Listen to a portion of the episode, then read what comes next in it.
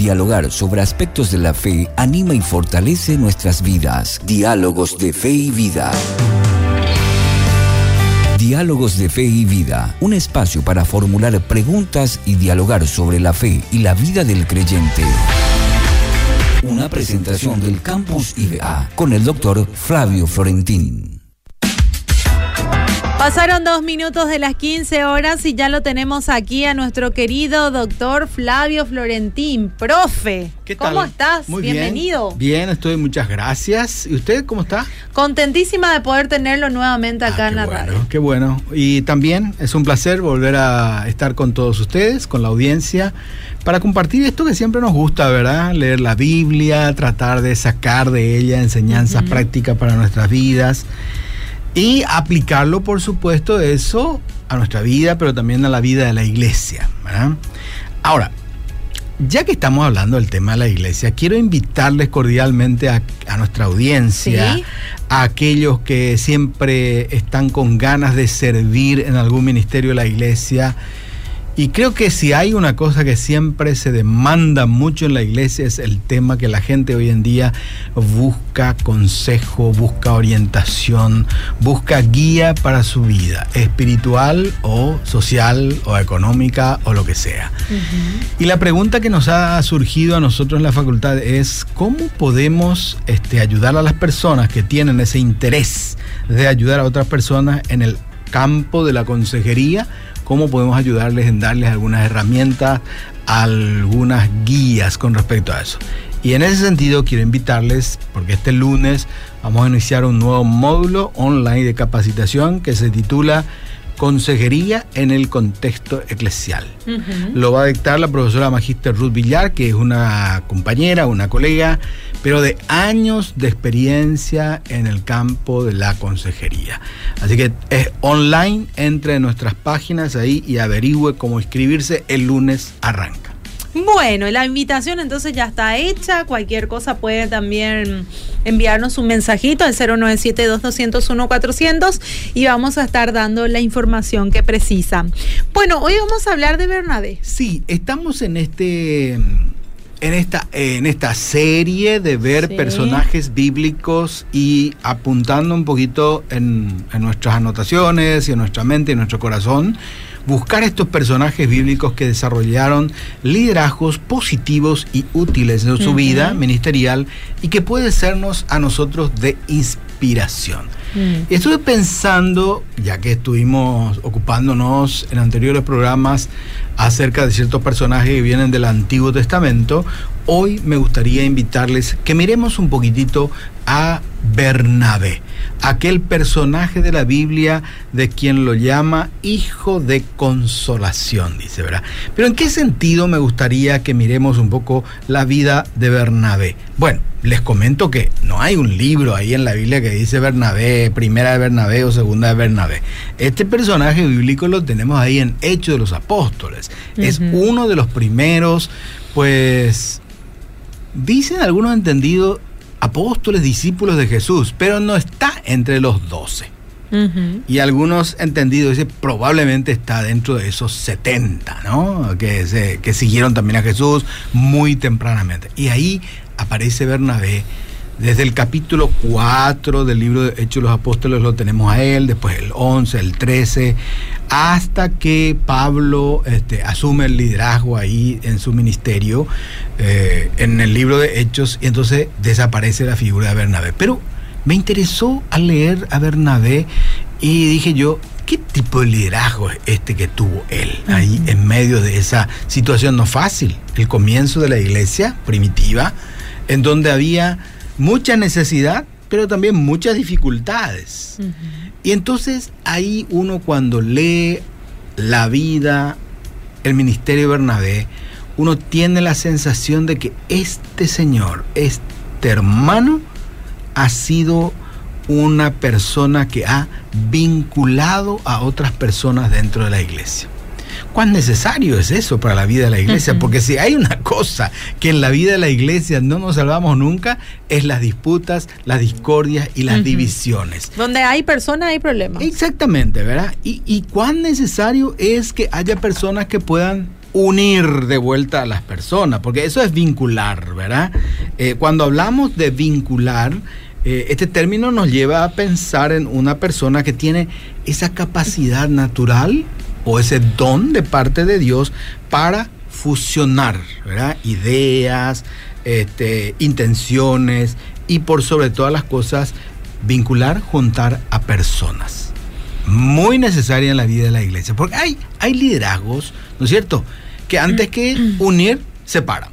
Mm. Eh, eh, es, es, una cosa así, ¿verdad? Por su, por su carácter, pero tiene un, un carácter, ¿verdad? Esa persona que atrae, pero le resulta difícil vincular a otras personas, hacer esa unión de esa persona y, y cuán importante es eso para que pues ministerios y aún la propia persona que tiene ciertos dones pueda desarrollar esos dones en la iglesia. Entonces aquí estamos con ese oficio de Bernabé que tuvo la capacidad de conectar establecer puentes, diríamos así, establecer puente entre una y otra persona. Aspecto muy importante para el reino de Dios, trascendental para la iglesia de Cristo. Mira que el propio Señor Jesucristo tuvo esa cualidad también. Él nos unió al Padre, ¿verdad? Su primera su primera gran tarea. Nos unió al Padre y nos pide también que nosotros, dice, seamos uno. ¿eh? Esa es una de las primeras cosas que Jesucristo pidió a sus seguidores. Miren, yo ruego al Padre que sean uno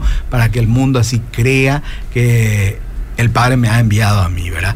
Entonces, en esa tarea de que seamos uno, tan importante es que una persona tenga este, este liderazgo de vincular, de unir personas.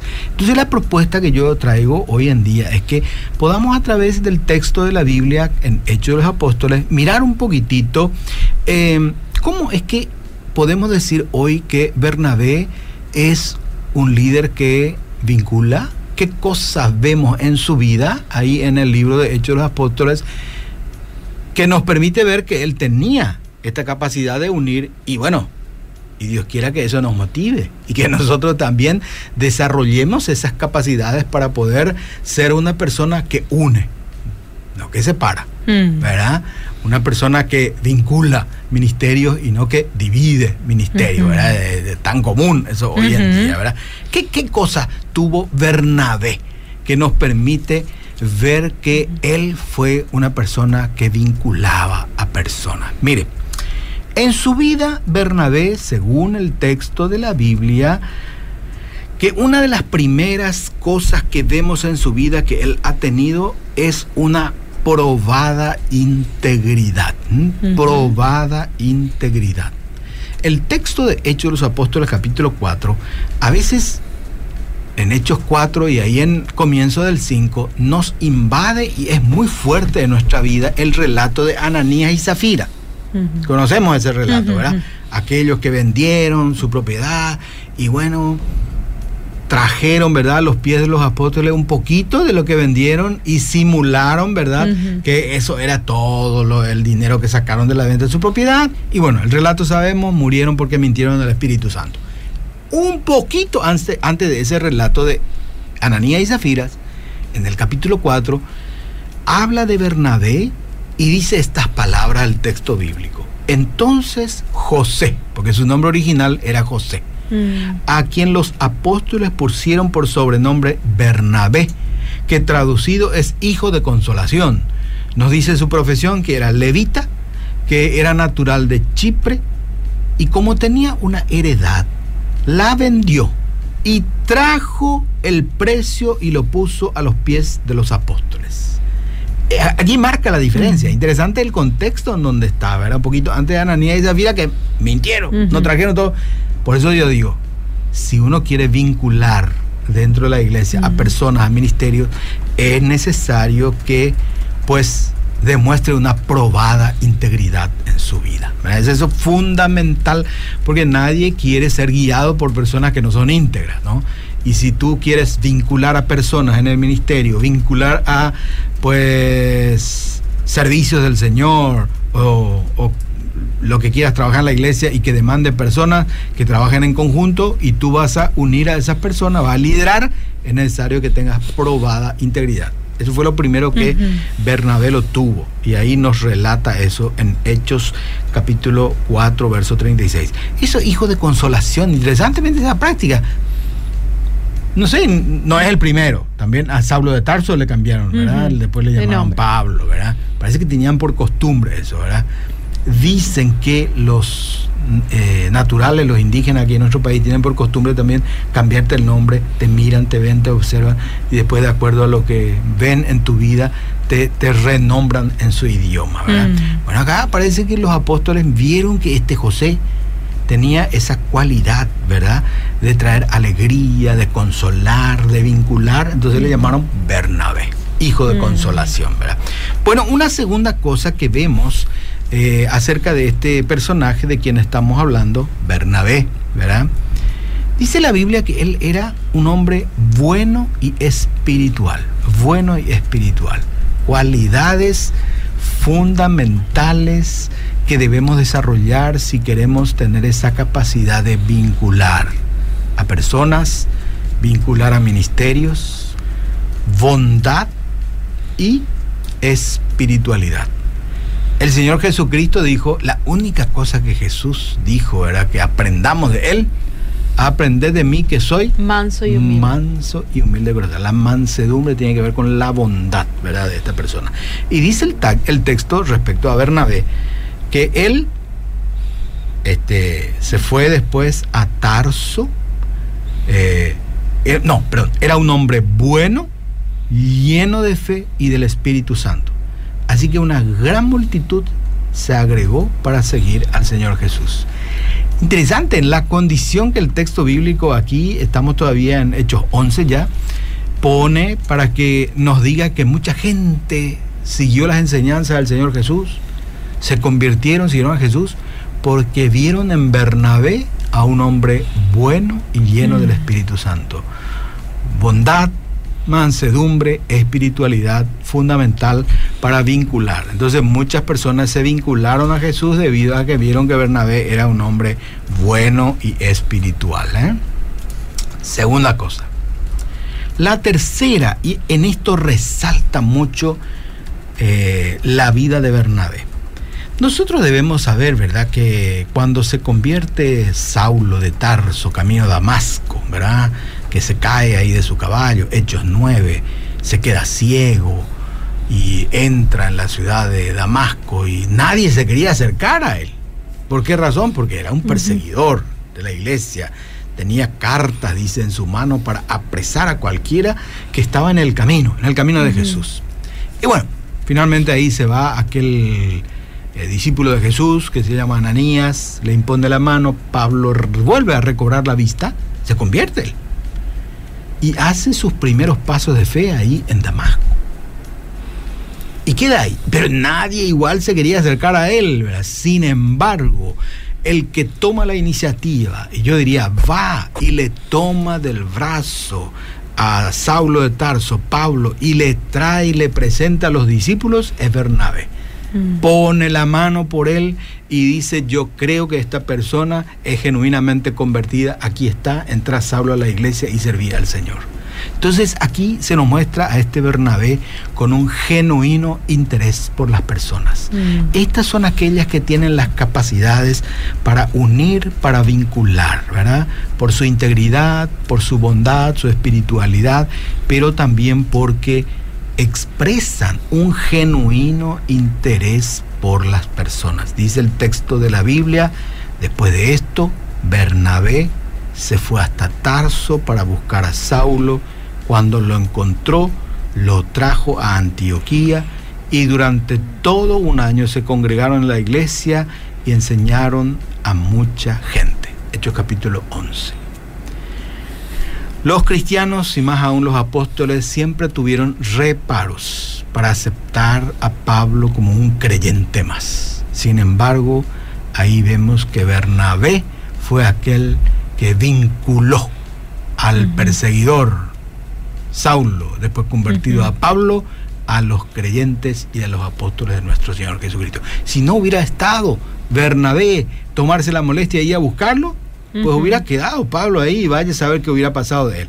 Y tan importante es dentro de la iglesia cuando uno ve que una persona tiene dones, talentos. Yo Mm. supongo, ¿verdad? Que Pablo... Que le empuje a... Claro, que le empuje, le vincule, le dé la oportunidad, le abra la Ahora, muchas veces al revés. Eh, Exacto, eso es lo que estamos diciendo, ¿verdad? Por eso es importantísimo. Yo creo que nuestra tarea como cristianos, todos, es vincular primero a las personas con Dios, a las personas con su iglesia y a los hermanos entre sí para servir al Señor. Y eso Bernabé lo tuvo.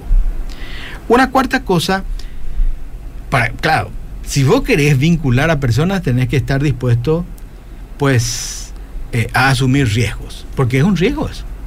Es un riesgo.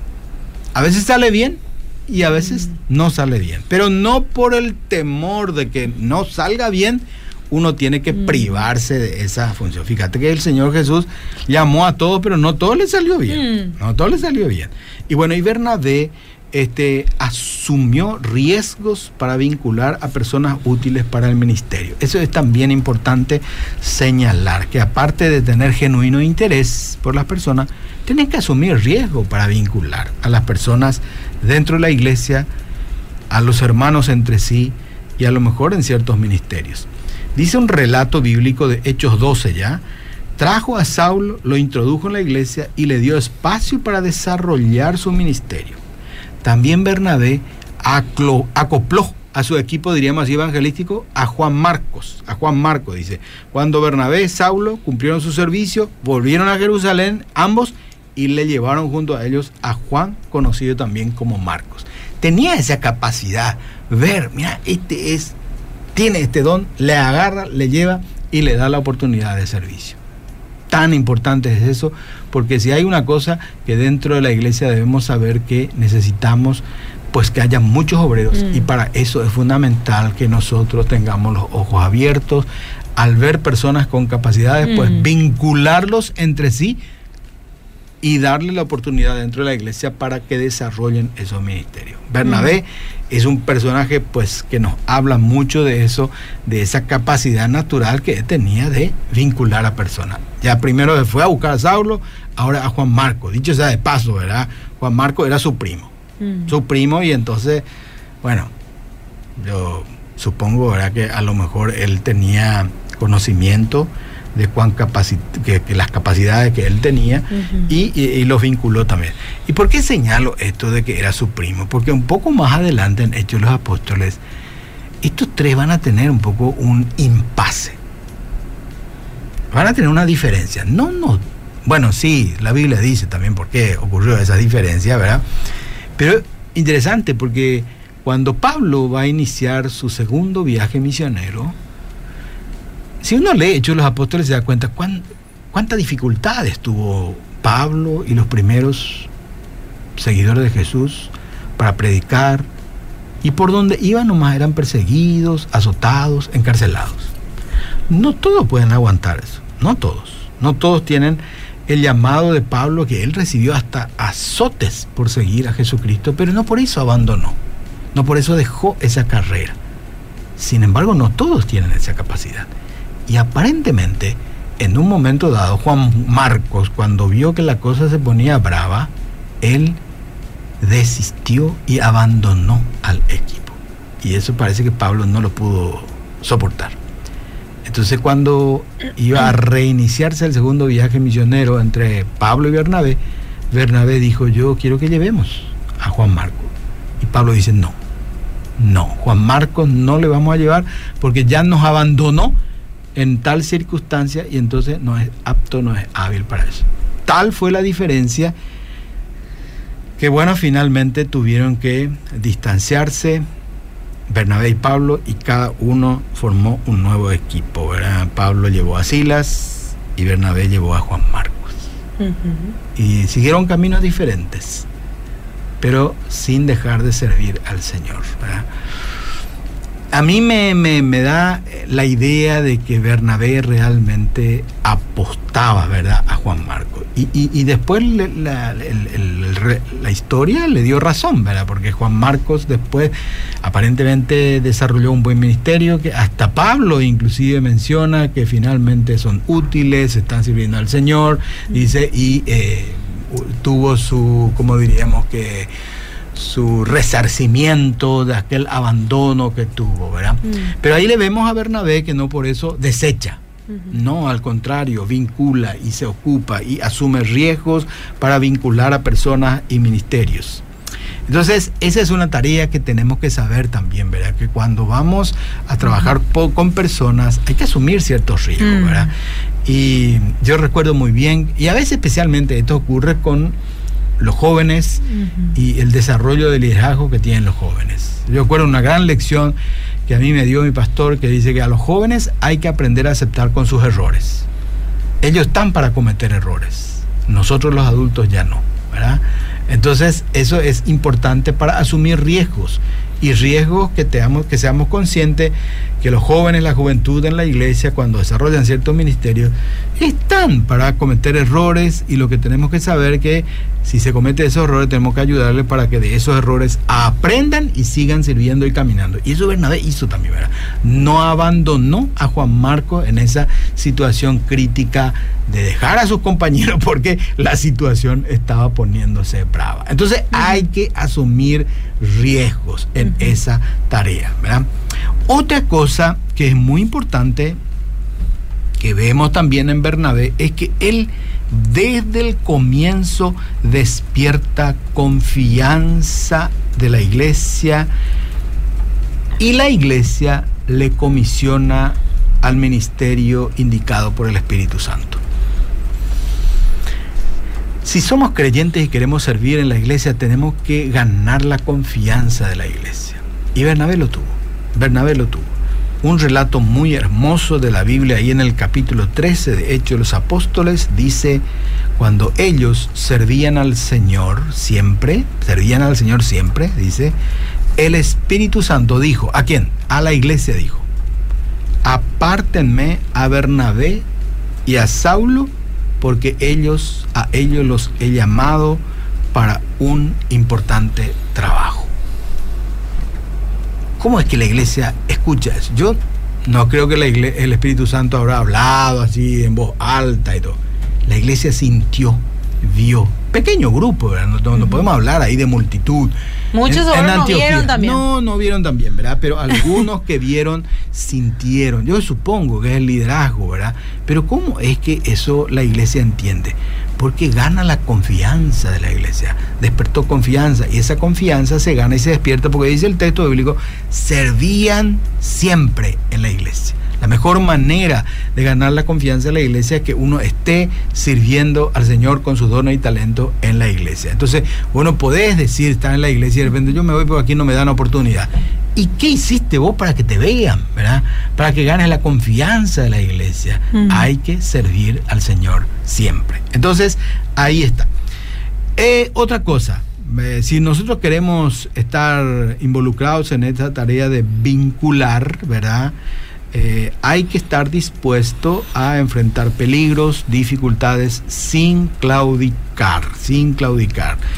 Otra cosita que vemos también es que Bernabé con esa función que tenía, mejor dicho, con ese don y ese ministerio que Dios le dio de vincular a las personas o vincular a ministerios, respetó siempre las decisiones de los demás, sin que ello represente abandonar la tarea del ministerio.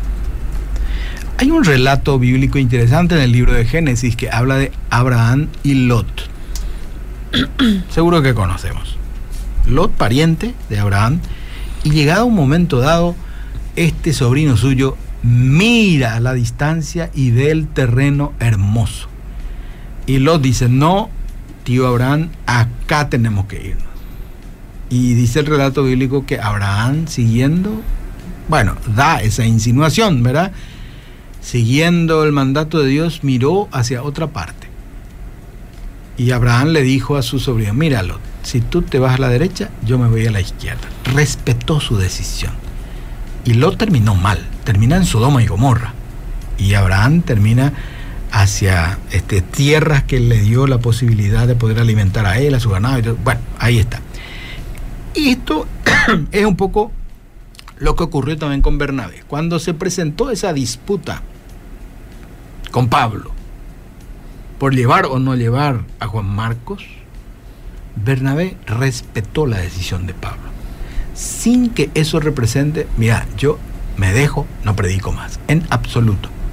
Le tomó a Juan Marcos, respetó la decisión de Pablo, Pablo se iba tu camino, anda con Sila, y yo me voy con Juan Marcos en esta dirección. La idea era visitar de vuelta a las iglesias en donde ellos ya han predicado el Evangelio para alentar, para motivar. Entonces, en ese momento decisivo, Bernabé toma esa decisión de respetar la decisión de Pablo sin que por ello represente para él abandonar la tarea del ministerio. Entonces, a lo que voy, si queremos tener esta cualidad de ser personas o líderes que vinculan, que vinculan, unen, ¿verdad? fusionan personas, ministerios, tenemos que tener estas cualidades que Bernabé desarrolló. Repasamos. Primero, integridad. Integridad. Segunda cosa, hay que tener bondad y ser espiritual. Tercero, genuino interés por las personas hay que estar dispuestos a asumir riesgos, porque puede ser que las personas en quienes confiaron fallen, pero no por eso hay que dejarlos ahí tirados, hay que ocuparse, hay que asumir riesgos, ¿verdad? Hay que estar dispuestos a pues servir a la iglesia para despertar la confianza de la iglesia en uno y para que te den mayores oportunidades. Enfrentar peligros sin claudicar en la tarea y finalmente, como dijimos, si hay diferencia de opinión, en el liderazgo respetar la decisión, si tú te vas a la derecha, yo me voy a la izquierda. Creo que estas son cualidades bien cristianas, ¿no? De Valde Bernabé, podemos decir, es un fabuloso líder que ha vinculado muchas cosas y estudiar su vida, seguir sus pasos, nos haría bien en este tiempo tan necesario de que podamos nosotros ocuparnos en esa tarea de vincular, no de separar, unir, no dispersar.